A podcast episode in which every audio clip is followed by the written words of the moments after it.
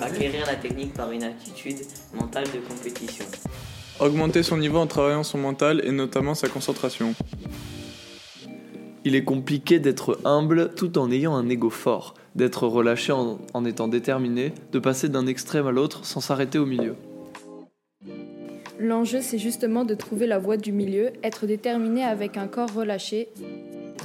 Facile à dire, c'est justement pour ça que ça prend des années de travail pour y arriver.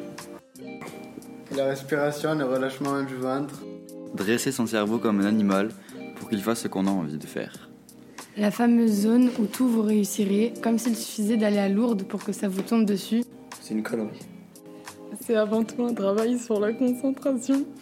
Une capacité à répéter des mouvements techniques à la perfection. Sans que son cerveau vienne polluer quoi que ce soit. Devenir un félin quand le ballon vient dans son terrain, au moment de la reconstruction, devenir un animal à ce moment-là. Voilà, ça, Paul, c'est des paroles. hein.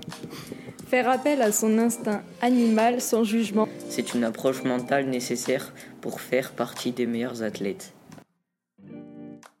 Pour augmenter son niveau en travaillant son mental, notamment sa concentration.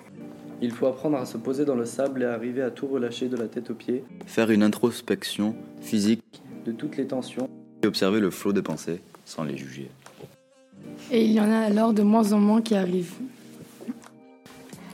L'esprit n'est plus pollué, il est totalement connecté avec le moment présent pour faire le meilleur choix tactique et envoyer le meilleur geste technique pour mettre en péril son adversaire.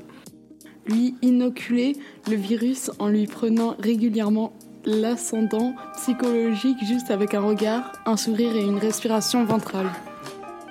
Toi, Alicia, avec un regard, tu détruis tout le monde.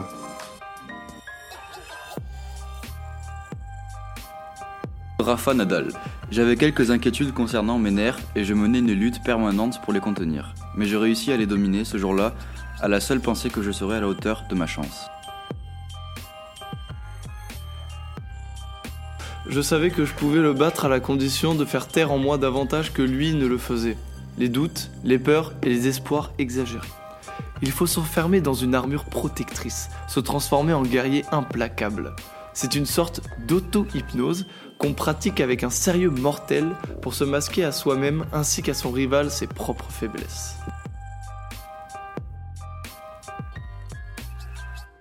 Il y a des moments où on a une possibilité de faire le point, mais avec 70% de chances de réussite, si on s'atteint 5 frappes supplémentaires, les chances vont monter à 85%.